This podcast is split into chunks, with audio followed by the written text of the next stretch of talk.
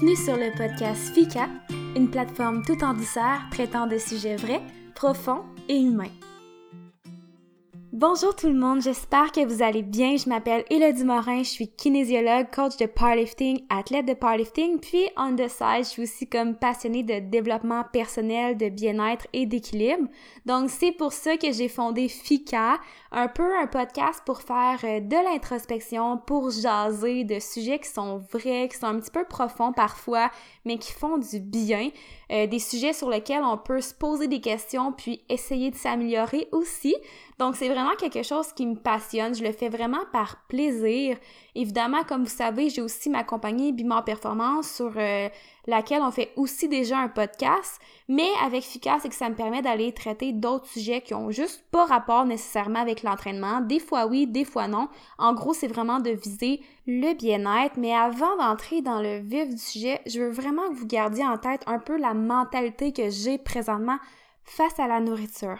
Premièrement, j'ai envie de me détacher de la réputation que j'ai eue dans le passé, que je trouve très beau d'un sens, mais je sais qu'à long terme, ça devenait négatif pour moi, c'est-à-dire que j'ai toujours été reconnue comme quelqu'un qui travaillait très fort, euh, qui était très compétitive aussi, puis qui faisait beaucoup d'efforts dans ce qu'elle entreprenait, puis tu sais, je trouve ça super beau ce que j'ai fait dans le passé, je suis vraiment, vraiment fière, mais on dirait qu'aujourd'hui, maintenant, à 25 ans, j'ai tellement envie de m'enlever cette pression-là de toujours devoir performer parce que non seulement c'est ça, c'était comme devenu une pression pour moi, mais aussi une espèce de pression carrément que je me mettais par rapport à la perception que les autres ont de moi.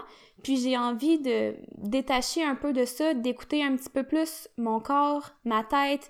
Puis si j'ai envie de performer dans un domaine, je vais faire les efforts pour, mais si je le file pas, j'ai pas envie d'être déçue de moi-même à cause de ça. Donc, c'est vraiment la mentalité que j'ai en ce moment. Puis, de plus en plus, là, j'essaie vraiment de prôner l'équilibre dans comme toutes les sphères de ma vie. Puis ça, ça inclut l'alimentation. Donc, même si, oui, je fais un sport, j'ai envie que mon alimentation soit pas parfaite, mais qu'elle soit plus intuitive, puis équilibrée. Puis oui, ça inclut une alimentation santé, mais ça inclut aussi quelque chose qui est plus flexible, moins restrictif, puis plus sain tout simplement mentalement pour moi. Ceci étant dit, mon mot d'ordre aujourd'hui, c'est vraiment équilibre et modération. Donc, c'est ça un peu que je veux que vous gardiez en tête tout au long du podcast. Puis, en tant que kinésiologue, je dois dire une chose. Personnellement, premièrement, j'ai pas le droit de faire de plan alimentaire, puis de toute façon, j'aurais pas envie d'en faire parce que j'aime pas mal mieux enseigner la bonne alimentation que de l'écrire sur une feuille de papier. Donc, j'aime vraiment mieux instruire la personne de façon positive et flexible en quelque sorte pour vraiment la pousser à faire ses propres choix, à être capable d'écouter ses envies, ses signaux de la faim, son instinct un petit peu. Donc, j'aime quand même l'approche de manger instinctivement, donc de pas avoir à compter les calories ou à se fier à une diète en particulier, c'est sûr qu'il y a beaucoup, beaucoup de personnes qui devraient apprendre vraiment davantage par rapport à la nutrition parce qu'il y a beaucoup de choses qu'on leur a enseignées ou transmises dans le passé dès leur plus jeune âge qui sont pas nécessairement optimales dans une optique de santé, par exemple. Donc, c'est sûr qu'il y a beaucoup, beaucoup, beaucoup de théories, si on veut, à faire, mais je pense que certaines façons de le faire puis pour moi, les, tu sais, tout ce qui est vraiment diète, puis de compter les calories, etc., c'est pas quelque chose qui m'attire. Puis c'est sûr que j'ai eu un passé de troubles alimentaires, comme la plupart le savent. Mais ceci étant dit, je trouve que pour tout le monde, c'est pas à long terme, c'est pas sain. Puis c'est tellement important de, c'est ça, de juste vouloir apprendre, puis d'essayer des choses, de changer des choses un petit peu à la fois. Donc, comme je disais, il y a beaucoup de gens qui ont des mauvais patterns ancrés en eux ou qui c'est pratiquement devenu automatique. Mais avec la pratique, ça change. Puis le but, c'est pas nécessairement de tout changer drastiquement, vraiment pas en fait, parce que c'est sûr que ça peut avoir des répercussions négatives. Puis c'est un petit peu le but du podcast. Donc, comme vous l'avez vu dans le titre, aujourd'hui, on parle de binge eating. J'ai bien la misère à dire ça en anglais. On peut appeler ça en français les compulsions alimentaires ou aussi l'hyperphagie boulimique. Mais en gros, comme pour introduire à ça, puis avant de vous définir c'est quoi, une chose que j'ai remarqué, puis que je suis pas la seule à avoir remarqué non plus, mais on commence à en parler, mais c'est que souvent, plus tu te restreins, puis plus ça te donne envie de manger cette chose-là dont tu te restreins. Puis aussi, encore une chose avant de vraiment passer au gros du podcast, je veux juste dire que, parce que j'ai eu un flash là, tantôt j'ai dit que des certaines personnes qui avaient peut-être quand même de la théorie à avoir par rapport à la nutrition parce que, tu sais, on nous transmet plein d'informations de partout. Qu'est-ce qui est bon, qu'est-ce qui est pas bon? Des fois, c'est dur à dire. Des fois, on a des, patterns qui sont ancrés, comme je disais, depuis très longtemps en nous, qui sont pas nécessairement optimaux. Puis j'ai dit que des fois, il y avait beaucoup de théories à faire, mais faut pas que ça fasse peur. C'était pas mon but, en fait. Puis je veux vraiment mettre ça au clair. Donc, même si, oui, il y a des gens qui ont à apprendre, c'est correct, puis c'est faut vraiment voir ça comme changer son alimentation un petit peu à la fois pour vraiment prendre le temps de ressentir les bienfaits, d'apprécier le processus de changement, puis vraiment faire en sorte que ça devienne des nouvelles habitudes. Mais il faut pas prendre ça par peur, puis il faut pas y aller non plus trop all-in quand vient le temps de parler de changement dans l'alimentation, parce que ça fait tellement longtemps souvent qu'on mange que des fois c'est difficile de changer des choses. Mais si on le voit de façon positive, quand même assez flexible, donc comme je disais, de pas non plus se restreindre de tout, parce que sinon ça a des répercussions négatives, mais généralement, ça va bien. Donc, maintenant, le fameux binge eating, euh, ça va être la dernière fois que je vais le dire en anglais, je pense. Je trouve ça important de le définir, puis peut-être de faire aussi la différence avec le fait de manger ses émotions. Parce qu'honnêtement, je pense que pas mal tout le monde a déjà au moins une fois dans sa vie mangé ses émotions. Personnellement, souvent, ça va être juste de comme manger soit parce que tu as eu une, de, manger plus que d'habitude, plus que ta faim si on veut, soit parce que tu as eu une bonne nouvelle, une mauvaise nouvelle. Bref, souvent tu vas aller chercher la nourriture pour te réconforter dans la situation euh, quelconque. Mais tu sais si ça arrive juste de temps en temps puis que tu te sens pas nécessairement coupable par après, tu sais tu peux avoir tu peux te dire "Oh mon dieu, j'ai bien trop mangé", mais tu sais si tu réussis à passer à autre chose euh, peu de temps après puis que ça arrive pas si souvent que ça, honnêtement, il y a tellement pas de problème à ça. Je pense que ça arrive à tout le monde. Puis tu sais, c'est en quelque sorte normal parce que bon, oui, la nourriture, ça nous sert de carburant pour survivre, mais il y a quand même aussi une composante de réconfort puis de plaisir qui est pas à, à mettre de côté, tu sais. Donc, le fait de manger les émotions, c'est ça. Souvent, ça va être par rapport euh, carrément une émotion, hein, comme ça le dit. Donc, tu vis une émotion en particulier, puis là, ça te pousse à peut-être un petit peu plus manger ou à aller chercher du réconfort dans les aliments qui sont plus euh, réconfortants carrément. L'hyperphagie boulimique, de son côté, c'est vraiment considéré comme un trouble. Donc, on le retrouve dans le DSM-5, qui est le manuel euh, diagnostique et statistique des troubles mentaux, depuis 2012, je crois. Donc, c'est plus récent que l'anorexie la boulimie, par exemple, mais reste que c'est maintenant dans le DSM-5. Puis, je trouve que c'est quand même important de l'expliquer, d'essayer de le comprendre, parce que c'est pas mal plus fréquent, je crois, que les gens le pensent. Puis c'est vraiment pas agréable à vivre. Euh, pour ma part, j'ai déjà eu une période de ma vie où j'étais carrément dans euh, les compulsions alimentaires, puis j'ai vraiment détesté ça. Je veux dire, euh, c'est pas comme si je me sentais 100% en contrôle, puis que c'est pas aussi facile que ça en a l'air de sortir de ça, puis c'est ça que je vais aborder aujourd'hui. Mais bref, tout ça pour dire que dans toute ma période de troubles alimentaires, c'est vraiment la portion que j'ai le moins aimé parce que je me sentais vraiment, mais vraiment pas bien avec moi-même. Puis je suis juste contente aujourd'hui d'être sortie de ça parce que quand je, regarde un petit peu en arrière, je sais à quel point ça, ça m'a fait mal, puis à quel point je suis bien aujourd'hui. Donc je trouve que c'est important d'en parler, puis peut-être de lancer un peu des pistes de solutions, de lancer un petit peu de, pas vraiment de la théorie, mais juste des, des pensées comme ça pour peut-être enseigner les gens un petit peu ou les porter à réfléchir par rapport à ça. Donc c'est pour ça que je voulais faire ce podcast-là parce que ça a pris une grosse place euh, durant une certaine période de ma vie. Je sais à quel point on se sent pas bien là-dedans, puis je sais à quel point ça fait du bien de sortir de ça. Donc je trouvais ça important d'en parler. Donc, grosso modo, je suis pas, encore une fois, psychologue, j'aime ça le dire parce que je veux pas avoir l'air de poser des diagnostics, là. C'est vraiment pas ça le but des podcasts, c'est vraiment juste de jaser par rapport à les conversations que j'ai avec d'autres personnes, par rapport à mes, mes expériences personnelles. J'ai quand même juste 25 ans, mais j'aime parler de ce que j'ai vécu à date, puis dans 10 ans, j'en aurai encore plus à dire, qu'est-ce que tu veux. Mais bref, l'hyperphagie boulimique, on va dire que ça va être caractérisé par une période où tu vas consommer une grosse très très grosse quantité de nourriture. Euh, c'est souvent plus gros qu'on le pense, tellement que souvent les gens vont être gênés d'en parler, puis c'est normal, puis je sais c'est quoi, puis je pourrais pas vraiment vous donner d'exemples concrets parce que je m'en rappelle plus tant que ça, tu j'écrivais pas ce que je mangeais, mais c'est vraiment, vraiment beaucoup. Puis souvent, on va attendre d'être seul pour manger justement parce que c'est beaucoup. Puis je sais pas, mais on, on, se sent un petit peu coupable par après, puis on se sent un peu gêné de ça. Donc, c'est pour ça que les personnes vont avoir tendance à s'isoler. Mais en vrai, je pense à ça. J'ai dit c'était normal de pas vouloir en parler. C'est pas ça que je voulais dire. En vrai, ça devrait être correct. Puis c'est ça que je veux avec le podcast, de pouvoir en parler. C'est juste que je comprends le sentiment de pas vouloir en parler. Là. J'espère que vous me suivez. Là. Mais on va retourner à ce que je disais. Donc, c'est pendant une courte période de temps la personne va avoir l'impression de perdre le contrôle, puis elle va manger par-dessus sa faim. Donc, même en ayant, par exemple, mal au ventre, la personne va continuer à manger une grande quantité de nourriture, va avoir un sentiment de perte de contrôle, puis suite à ça, il va avoir un gros sentiment de culpabilité, puis il n'y aura pas de méthode de compensation. Donc, par exemple, d'aller faire de l'exercice physique euh, de façon intense ou d'aller se faire vomir. Bon, je ne vais pas entrer dans les détails, mais il n'y aura juste pas de méthode de compensation.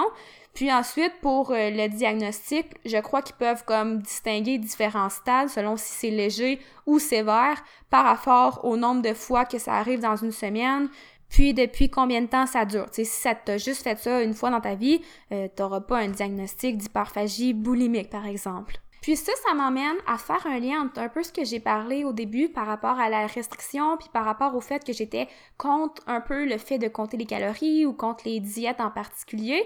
Donc de faire le lien entre la restriction, si on veut, puis l'hyperphagie boulimique. Parce que une chose qui est vraiment souvent fréquente, puis ceux qui m'écoutent, qui ont déjà passé par là, vont comprendre, c'est le fameux cercle vicieux de la restriction. Donc, aussitôt qu'une personne se restreint beaucoup, donc ça peut être restreindre son nombre de calories ou restreindre par rapport à un type d'aliment euh, X, donc un aliment que la personne aime beaucoup, puis que là, parce qu'on lui a dit que c'était pas bon pour la santé, elle s'empêche carrément de le manger euh, par culpabilité. Donc, le fait de se restreindre comme ça, éventuellement, ça va mener à un sentiment de manque. Donc, la personne va avoir des cravings, par exemple, où elle va constamment penser à cet aliment-là en question dont elle se restreint. Puis, éventuellement, ça peut mener à une perte de contrôle. Donc, soit que la personne va juste carrément avoir faim, euh, elle va se mettre à manger peut-être l'aliment en question, Suite à ça, elle va tout de suite se sentir coupable. Oh non, j'ai tout gâché mes efforts, euh, j'aurais pas dû manger ça, j'avais pas le droit de manger ça, etc. Puis là, ce qui va arriver, c'est que dans sa tête, ça va se dire, puis c'est quasiment euh, automatique, tu sais, tu penses pas vraiment là, à ça quand ça t'arrive la personne va se dire ah ben tant qu'à avoir mangé le biscuit que je voulais pas manger depuis euh, un mois, tant qu'à l'avoir mangé, j'ai tout gâché, je vais en manger la boîte au complet, puis finalement après la boîte, ça va tomber dans le pot de crème glacée, puis après ça ça va tomber dans les céréales, puis etc etc. Donc la personne va juste carrément perdre le contrôle en l'instant de quelques minutes juste parce qu'à la base, le sentiment de restriction était tellement fort que le fait de manger l'aliment en question, premièrement, ça fait de la culpabilité, puis après ça, la personne se fait, va juste se dire Ah ben tant pis, j'ai déjà tout gâché, je vais continuer à manger. Puis là, s'ensuit le sentiment de perte de contrôle où la personne a juste l'impression de pas gérer ce qui arrive, mais continue de manger malgré qu'elle a plus faim, malgré qu'elle a mal au ventre. Puis quand à un moment donné la crise se termine, là, il y a un énorme sentiment de culpabilité, de déception qui s'installe, un espèce de sentiment de mal-être. J'ai encore des souvenirs dans ma tête, puis je sais à quel point c'est pas le fun. Puis ceux qui l'ont déjà vécu, je vous comprends. Puis des fois, c'est difficile à expliquer parce que je trouve que, en, ayant aussi eu un épisode d'anorexie, c'est facile de se faire dire, ben là, c'est pas compliqué, mange. Puis dans le cas de l'hyperphagie boulimique, ben là, c'est pas compliqué, arrête de manger quand t'as plus faim. Mais c'est plus compliqué que ça, c'est vraiment la tête qui joue des tours. Puis oui, tu peux t'en sortir, mais faut vraiment que tu prennes la peine d'essayer de sortir du cercle parce que souvent, ce qui arrive, c'est que la personne, au début, se restreint. Ensuite, il y a la perte de contrôle. Ensuite, il y a le sentiment de culpabilité puis de baisse d'estime de soi. Puis là, après ça, à cause de ce sentiment-là, ce qui arrive souvent, c'est que la personne va retourner à la restriction parce qu'elle va se sentir mal d'avoir trop mangé. Donc, soit qu'elle va... Arrêter de, manger par après. Le jour d'après, par exemple, ou la semaine d'après, elle va se dire Ah ben là, vu que j'ai trop mangé aujourd'hui, demain, il va falloir que je mange moins, puis après demain, il va falloir que je mange moins. Puis là, qu'est-ce que ça fait? C'est que ça fait juste alimenter le cercle vicieux. Donc après ça, la personne se retrouve encore dans la perte de contrôle, etc., etc. Si on n'arrive pas à essayer de se sortir de ce cercle vicieux-là, c'est sûr que ça peut perdurer dans le temps. Puis c'est pas le fun. Je sais que c'est pas le fun. Donc, c'est pour ça qu'aujourd'hui, je voulais essayer de donner peut-être des pistes de solutions, des outils pour les personnes qui vivent ça puis qui se sentent mal par rapport à ça. Premièrement, c'est un processus, OK? Il faut vraiment que tu vois ça comme un, processus puis une façon de t'améliorer, point. C'est pas grave. Fais sais, considère-toi pas une moins bonne personne à cause de ça. Ben, je sais qu'on a tout le temps tendance à se taper sur la tête constamment, puis à toujours être déçu de nous-mêmes quand on a une petite euh, rechute. Mais il faut vraiment voir ça comme quelque chose à accomplir qui sera pas fait de façon linéaire. Donc, c'est sûr que tu vas avoir des bonnes journées, des moins bonnes journées, des, des bonnes semaines, des moins bonnes semaines. Ça sera pas comme euh, monter une montagne en ligne droite, là. Tu il va avoir, euh, avoir des côtes à travers tout ça. Puis c'est important de l'accepter puis de, d'essayer, d'essayer de pas trop se taper sur la tête tout le temps. Par contre, si tu veux t'en sortir, c'est sûr que tu vas avoir du travail à faire. C'est comme dans n'importe quoi dans la vie, en fait, mais souvent, ça en vaut vraiment, vraiment la peine. Donc, ce que je trouve important, puis ce qui m'a beaucoup aidé, c'est d'être capable d'analyser les crises. Donc, qu'est-ce qui s'est passé avant, pendant, après, les jours même avant, pour vraiment comprendre qu'est-ce que je dois modifier? Est-ce que c'est que je me restreins trop, comme que je viens d'en parler? Est-ce que c'est un sentiment en particulier qui m'emmène à la crise? Donc, des fois, par exemple, si j'ai eu une mauvaise journée ou une menace à mon ego, par exemple, moi, je sais que c'était très, très fréquent. Donc, des situations qui faisaient en sorte que mon estime baissait me poussaient parfois vers les crises hyperphagie parce que mon estime était déjà à la baisse, puis souvent je me disais, oh tant pis, tant qu'à pas m'aimer, je vais manger ce que je m'autorise pas à manger d'habitude. Donc, ça aussi, c'était un problème parce que j'avais tendance à ne pas m'autoriser plusieurs choses. Puis comme je l'ai dit tantôt, plus que tu te restreins, plus que tu as envie d'en manger. Tu sais, c'est comme tout le temps un mauvais pattern. Mais ceci étant dit, le fait d'être capable d'analyser les situations avant, pendant et après, de prendre des notes, d'essayer d'apprendre carrément sur soi, ça peut vraiment énormément aider. Je pense que la prise de conscience est super importante.